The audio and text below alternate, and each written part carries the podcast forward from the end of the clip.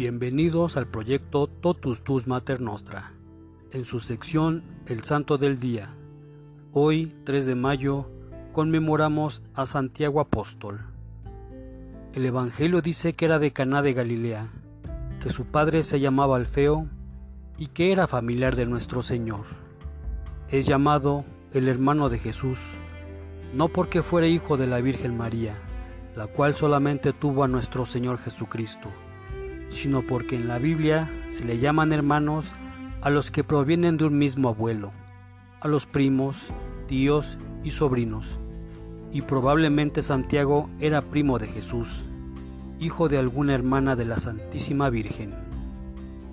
San Pablo afirma que una de las apariciones de Jesús resucitado fue a Santiago, y el libro de los Hechos de los Apóstoles narra cómo en la iglesia de Jerusalén era sumamente estimado este apóstol. Lo llamaban el obispo de Jerusalén. San Pablo cuenta que él, la primera vez que subió a Jerusalén después de su conversión, fue a visitar a San Pedro y no vio a ninguno de los otros apóstoles, sino solamente a Santiago.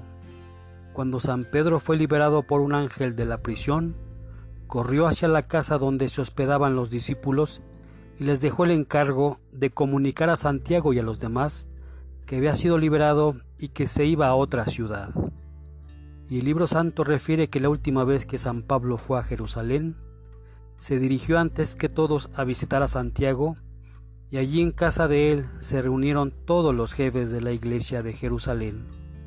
San Pablo en la carta que escribió a los Gálatas afirma, Santiago es, junto con Juan y Pedro, una de las columnas principales de la iglesia.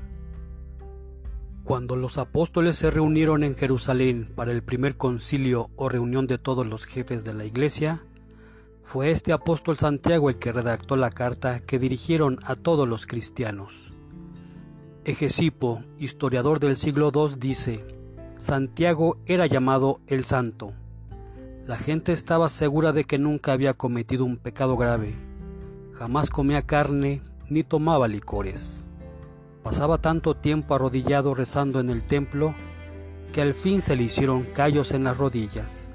Rezaba muchas horas adorando a Dios y pidiendo perdón al Señor por los pecados del pueblo.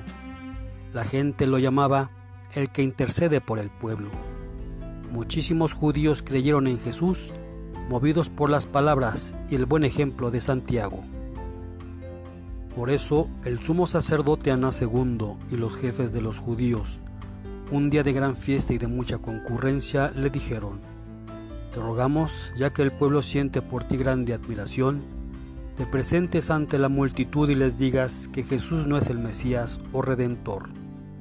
Y Santiago se presentó ante el gentío y les dijo, Jesús es el enviado de Dios para salvación de los que quieran salvarse, y lo veremos un día sobre las nubes sentado a la derecha de Dios. Al oír esto, los jefes de los sacerdotes se llenaron de ira y decían, Si este hombre sigue hablando, todos los judíos se van a ser seguidores de Jesús. Y lo llevaron a la parte más alta del templo y desde allá lo echaron hacia el precipicio. Santiago no murió de golpe, sino que rezaba de rodillas diciendo, Padre, te ruego que los perdones porque no saben lo que hacen.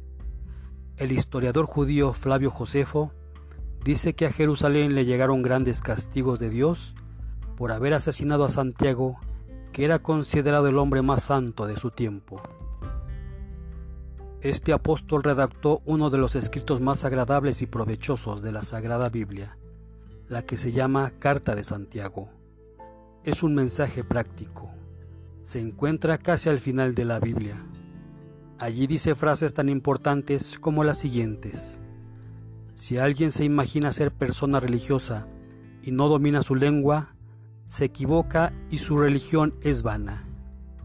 Oh ricos, si no comparten con el pobre sus riquezas, prepárense a grandes castigos del cielo. Si alguno está triste, que rece.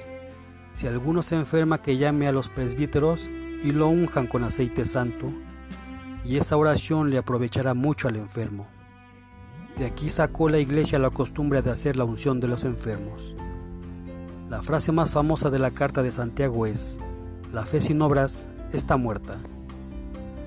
También hoy celebramos a la Santa Cruz y recordamos a San Alejandro I, San Ansfrido, San Conleto, San Juvenal, Santa Maura de Antione, San Pedro de Argo, San Felipe Apóstol, San Teodoso de Kiev, San Timoteo de Antione, Santo Ventura de Espelo, Santa Violeta, Beato Eduardo José Rosas, Beata Emilia Vichieri, Beato Stanislao Casimerix, Beata María Leonia Paradis.